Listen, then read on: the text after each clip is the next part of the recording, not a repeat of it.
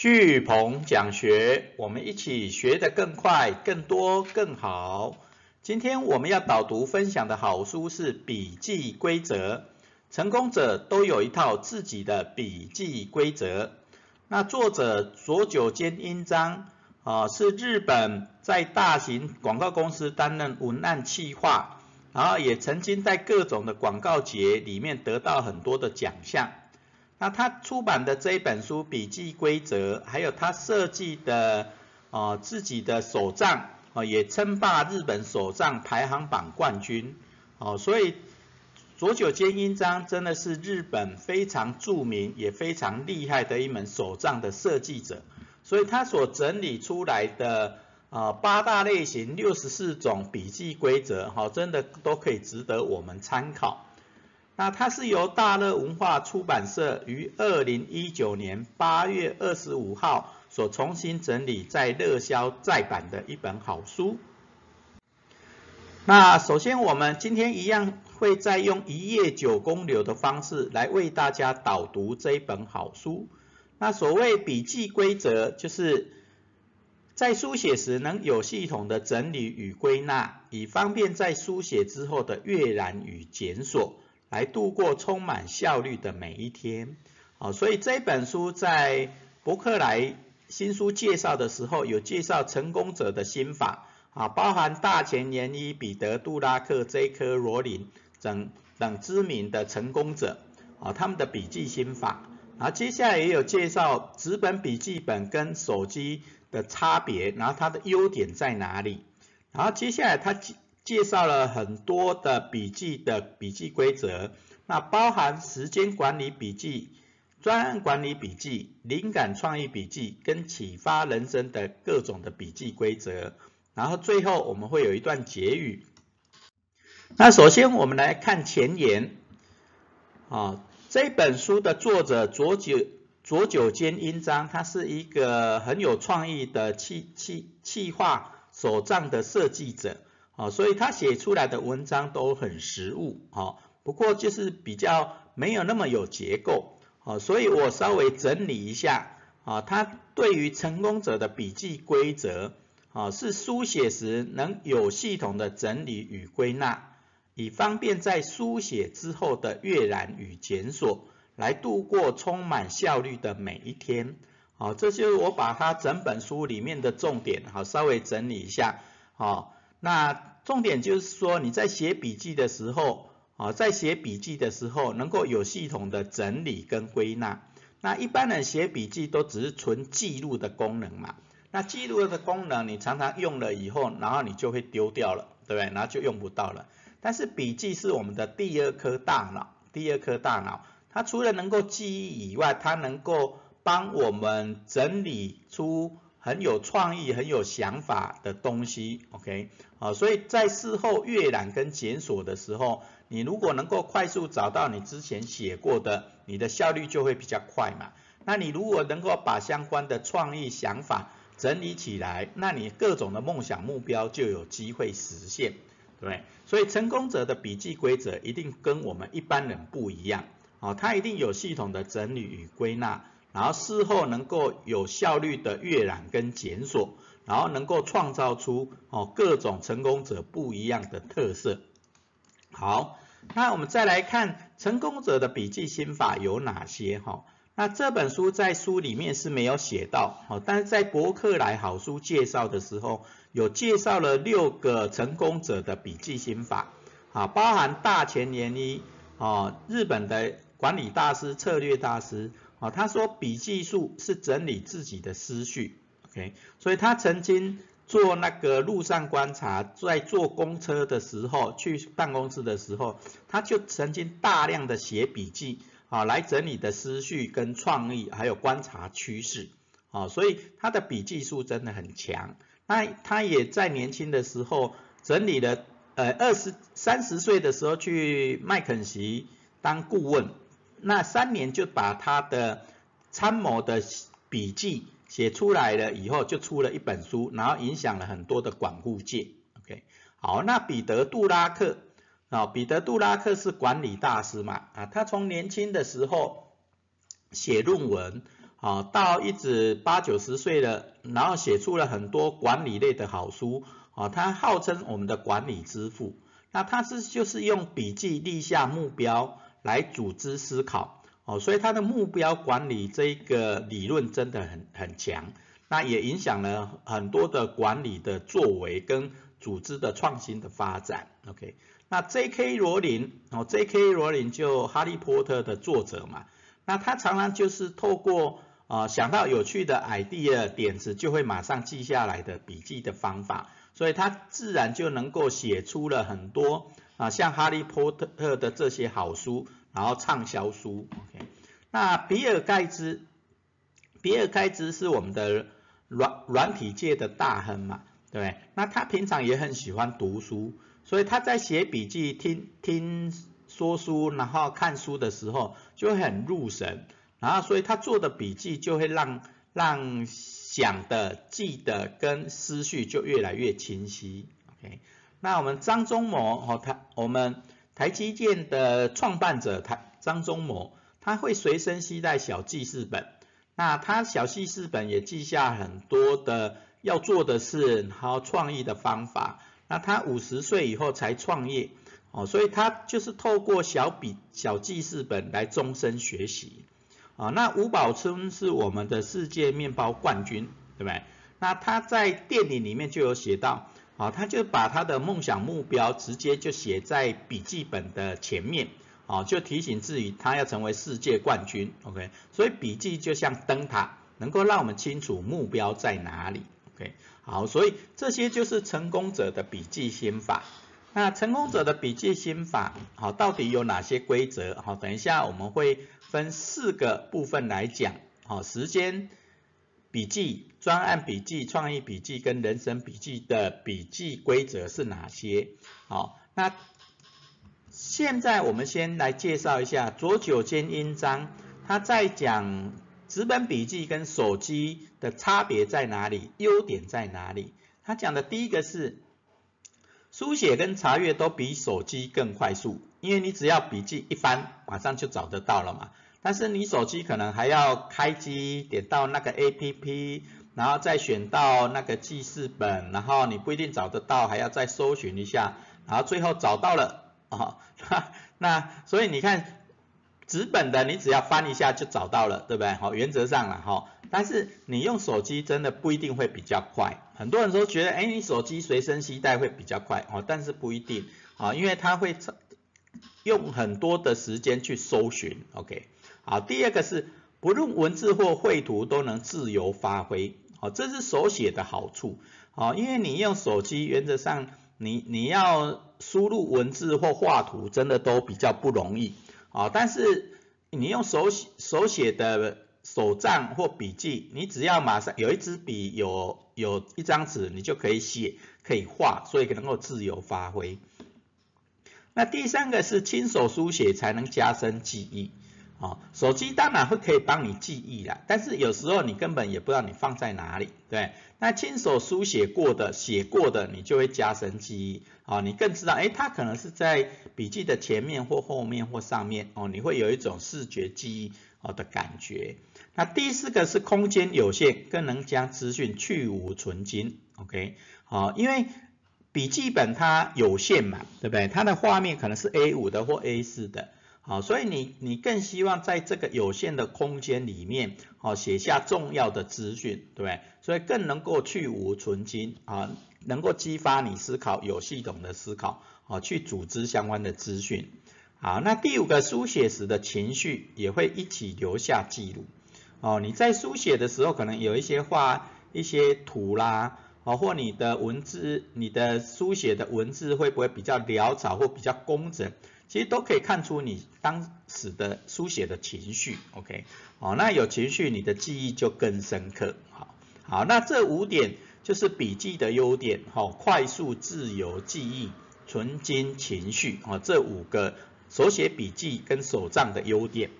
好，那接下来它有了心法，有了优点以后，那左九千音章它就跟我们介绍了各种笔记的规则。哦，每一种笔记的规则就是一个章节，哦，那它分成时间管理的笔记规则、专案管理的笔记规则、创意灵感的笔记规则跟人生启发的笔记规则。那我们先来看时间管理的笔记规则。那时间管理的笔记规则，当当然有讲到，好，每一个人用手账或笔记的习惯不一样，喜好也不一样。啊，所以你在去书局或线上买笔记本的时候，就要挑选适合自己的、自己喜欢的，啊，也真的只有你你想写写下来那个笔记才有用嘛，对不对？所以找到适合你的笔记，OK。那但是不管任何的笔记或手账，一定会有在时间管理上一定会有这四个成分。第一个是年、月、周、日嘛，哦，这四种。那年度要事的。的的行程表哦，然后记录的方式，它最主要是能够引导方向啊，所以它不止记录的功能啊，这种年年度要事写下要事，它能够有引导方向的功能。那第二个是月份行程要能够均衡安排啊，所以月份行程它就比较跨页式的，比较大的嘛，对不对？那你你在书写你的每月的行程的时候，你就可以知道哪几个月比较不忙，哪几个月比较忙，甚至哪几周哪几日啊会比较忙或不忙。那你就要去均衡的安排你的工作、休闲、家庭啊，然后学习的各种的时间哦，要能够均衡安排哦。然后在周间计划，好每一周的计划最好能够用图像显示。好，用画图像的、画框框的，哦，那你就会更有感觉，诶，哪里比较忙，哪里比较不忙嘛，对不对？好，每天的行动计划的表格，啊，要能够下大标，好，就写大标题，你就知道那一天要做什么事，对不对？好，那这几个笔记的基本的规则方向，好，就从年、月、周到日，那它里面有讲个比较。常用的一些秘诀，好，包含你可以做专属记号，啊，专属记号，啊，那有专属记号，例如说你打个勾就做完了，然后画个叉叉就就可能不需要再做，对不对？啊，或画个三角形就以后还要继续做，啊，那透过专属记号，你做笔记会速度比较快，啊，也有自己专属的感觉。那另外当然就是有可以。可以有一些秘密啊，不要让人家知道的秘密啊，这些就是专属计划。那写笔记，它最高就是用五色规则啊。以前我们有介绍四色规则的啦，三色规则的啦。那它讲就最高不要超过五色，对不对？那五个颜色，你你在写笔记的时候，太多颜色就会乱，所以尽量保持在三色、四色以内，对不对？OK，好，那接下来也要适时的画框框。啊，例如说我们刚刚前面讲的周计划，你能够图像显示啊，什么每一个礼拜的礼拜一要做什么事，你就把它框起来，对不对？那框框画的越多，你就越知道你的工作的的密集度还有方向，哦，一不一致，OK，然后所以就更更可以做均衡的安排。那写笔记的时候，有时候要线条，哈。例如说，从什么时候到什么时候，然后什么跟什么有关联，要画线条。好，那这个就是时间管理的一些笔记规则，哈，笔记规则。那接下来我们来看专案管理的笔记规则，啊，尤其我们上班族很多其实做的其实都是专案，啊，专案。那你要把专案有哪些的笔记规则，哈，那包含专案的目标、长期时间的规划、短期。时间的行动跟代办事项，哦，那这四种就是属于在专案专案管理的笔记规则里面要注意的。那专案最主要是目标嘛，对不对？所以你要开始规划任务清单，啊，你的大目标要细部分解，啊，你的专案目标细部分解，哦，然后把它细部分解到任务清单，OK，好，那接下来你就在长时间里面。就画甘特图排流程啊，从什么时候到什么时候能够完成？哦，开始时间、完成时间哦，到底是什么时候？可以用画甘特图流程化哦，会更容易了解。那短期时间包含周的啦、日的啦，那你就要结合周周间时程管理啊，就前面的周间计划。哦，让它有图像的显示，哦，就更容易管理。哦，然后他最后一个讲到的是代办事项，哦，因为有一些事情是没有办法写在专案里面的，OK，那你在还不知道什么时候做的时候，就另外写一份代办事项的的的笔记，OK，好，那你代办事项就要另外填写。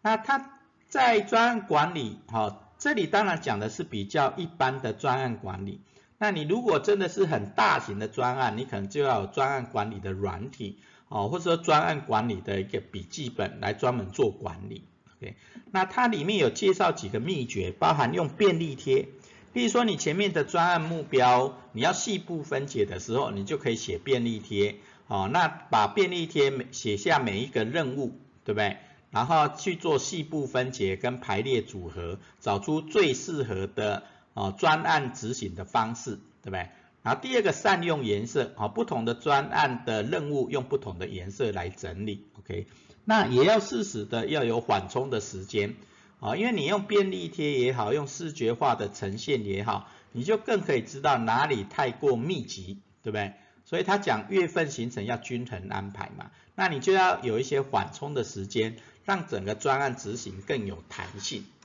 好，那这就是专案管理的一些笔记规则。那接下来创意灵感、灵感创意的笔记规则啊，这本书很特别的地方就有有讲到三种笔记规则，好，三阶段啦。第一个阶段是灵感创意来的时候，这个叫做随笔，对不对？然后进阶一点的就写概略笔记，然后最后是浓缩笔记，哦，三个阶段。第一个灵感创意来的时候，你随笔就是用。便条纸写下来，OK，然后或用手机拍起来，或用手机记起来，OK，啊，这叫随笔，哦，那它可能不是真的放在笔记本里面，哦，你可能用数位的，用手写的，啊，但是重点就是把灵感创意随时记下来，那就像我们用九宫智慧卡一样，啊，你可以就可以随时用九宫智慧卡，啊，这种标准的名片大小的格式的九宫智慧卡。能够随时记录你的创意。好，第二个是你要把你随笔记下来的这些创意灵感，要把它写到概略的笔记。那这种概略笔记，它是最好要固定尺寸的，哦不，它可能是 A 五的，也可能是 A 四的。那重点是固定尺寸，你以后比较好整理。啊，你要找你的创意灵感的来源，就比较好搜寻，对不对？OK。啊，然后所以最好要加上页码，啊，页数跟日期，那你就更好前面的检索跟阅览，对不对？好，那最后就是要把灵感创意把它写进浓缩笔记里面，也就真正的创意笔记本了。啊，那这个浓缩笔记就是把前面的概率笔记再浓缩进来，OK？啊，所以在这个浓缩笔记在资讯萃取的时候。在记录的时候，在回顾的时候，就有脉络可循，对不对？也是真正的一本创意的笔记本。OK，好，那这本创意笔记本里面还有一个秘诀，就是第一页要当目录页，啊，第一页当目录页，哦，因为你的创意灵感可能未来会越来越多，对不对？那越来越多，一定要做好整理跟归纳，对不对？那整理归纳第一页把它当目录页，你就比较好检索跟阅览。对不对？啊，第二个是侧边可以做分类标签，好，每一本笔记的右边，好，就像侧边，对不对？你可以做分类标签，你可以用颜色的或呃涂颜色，或是加上我们分类标签纸贴上去，那你要找就会比较好找。那每一页也要标注页码，你就会比较好找，哦。那这些不管时间管理、专案管理跟灵感创意的管理的笔记规则，就是我们前面写的，在写的时候，哦，要能够有系统的整理跟归纳，对不对？那有整理跟归纳，你以后书写以后，你以后要阅览跟检索就比较快、比较方便，好，尤其在灵感创意的笔记规则里面，哦，更是用得到。好，那最后这一本书有讲到。启发人生的笔记规则，好，启发人生的笔记规则。那他写了很多哦，我一样再整理成四个。啊，第一个就写下梦想清单，哦，因为人生每每个人的梦想清单，你如果买外面的手册，它它里面的讲法哈，最好你的梦想笔记本能够是自己制作的，哦，因为外面很多的手账啦、行事历啦，其实它都是属于成功者的笔记模式、工作模式，对不对？但是每个人其实都不一样，梦想也不一样，啊，所以你找到一本好的笔记本以后。最好在里面写下一个梦想清单，啊，把你这一生的梦想或你十年的梦想清单都把它写在这一本笔记本里面，然后依照各种的笔记规则做成属于你专属的梦想笔记本。那第二个就是行动清单，哦，那你行动清单梦想把它细部分解，大目标细部分解以后，目标刻在钢板上，对不对？方法写在沙滩上。目标刻在钢板上，就有点像我们前面讲的吴宝春，他都把他的笔梦想目标写在笔记本的第一页，哦，随时看得到，就像灯塔一样，会让目标很清楚的知道在哪里，方向在哪里。那有了方向目标，目标刻在钢钢板上以后，方法写在沙滩上，那你就是可以写梦行动清单。那你的行动清单就要目标要分门别类。好，分门别类，把这个梦想细部分解以后，设定各种的梦想目标跟行动，然后分门别类以后，找出好要做的计划，月计划、周计划跟日计划，对不对？啊，所以有梦想清单、行动清单，哦，你的触发行动就更强了。好，那这本书另外还有讲到两个，一个是是明年家具，好，明年家具，那这个明年家具是我们。常在学习的人真的很适用啊！你如何把每一本书的名言佳句，或你透过网络杂志啊所看到的名言佳句，那你就亲身写在这一本笔记本里面，那亲手写下就可以化为行动。很多民间佳句确实都有动力啊，例如说我们刚刚讲的啊那个梦梦想目标，目标刻在钢板上，方法写在沙滩上。啊，你不要把方法刻在钢板上，啊，同一个同一个方法一直做一直做，啊，但是每一种梦想目标其实它所需要的方法是不一样的，所以你用一种方法去去做，啊，真的很多的梦想目标也不一定会达成，对不对？所以所以目标刻在钢板上，方法写在沙滩上，啊，这种亲手写下的名言佳句就会产生动力。好，那。接下来，它里面最后有讲到一个叫生活日志。生活日志其实就是我们一般的笔记本，时间管理笔记本。你很详细的把你的呃每天的习惯，例如说喝多少水啦，体重多少啦，身高多少，血压多少啊，然后什么时候开始读书，然后什么时候睡觉的啊，把这些都写在生活日志里面。那你就可以看出你的习惯在哪里。那你要培培养新的习惯也会比较容易。那这样的生活日志，呃，其实就是创新未来的生涯蓝图。OK，好，因为你知道你的习惯，你要去结合前面的梦想、目标、行动清单，啊，你要设计未来的创新未来生活蓝图，哦，就不难了。OK，好，那这这一章里面也有讲到一些笔记的。秘诀，OK，好，那我整理一下，再结合我的实物经验，啊，有三个，第一个是一套喜欢的笔，好，写笔记当然笔很重要嘛，所以你一套喜自己喜欢的笔，然后包含颜色，例如说我喜欢红蓝绿三种颜色的圆珠笔，还有荧光笔，然后还有钢笔，然后还有那个铅笔，啊，那这些都是自己喜欢的一套。笔哈，呃整理好，OK，然后我当然还有色笔，好，那那你在写笔记的时候就一套，你拿了，你的仪式感就起来了，你就喜欢写笔记，好，开始写笔记的。那第二个是逛文具店，好，这个我还蛮喜欢逛文具店的，因为文具店常常有一些新的工具、新的方法，哦，能够让你写笔记的时候更顺，OK，好，那第三个是要笔记数位化，啊。数位化的笔记最最容易的就是说，啊，它量大的时候就容易帮你记忆嘛。第二个是量大的时候要搜寻也会比较容易 OK，啊，所以你如果能够把笔记数位化，也就把你写的笔记用手机拍起来，然后传到手机上，啊，不管你用 Evernote 这种数位笔记软体，啊，或者说直接放在资料库都可以，啊，把你的笔记数位化，啊，量大的时候就比较容易搜寻。OK，好，那这就是笔记圣经讲的笔记的心法跟手写笔记的优点。还有时间管理、专案管理、创意灵感跟人生启发的四种笔记规则。好，那最后我们来看结语，把想到的写下来，把写下来的做到。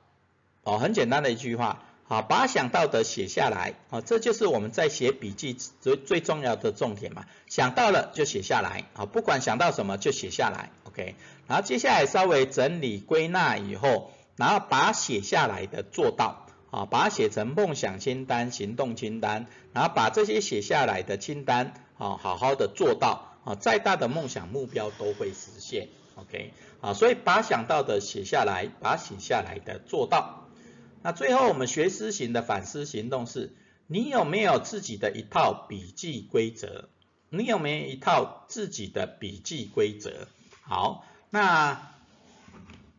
其实喜欢写笔记的人，大概都有自己的一套笔记规则啦，哈，不管它好与坏，有没有系统，然后有没有前面讲的能够整理、归纳、阅览、检索的功能，那至少你应该会有自己的一套笔记规则，好，那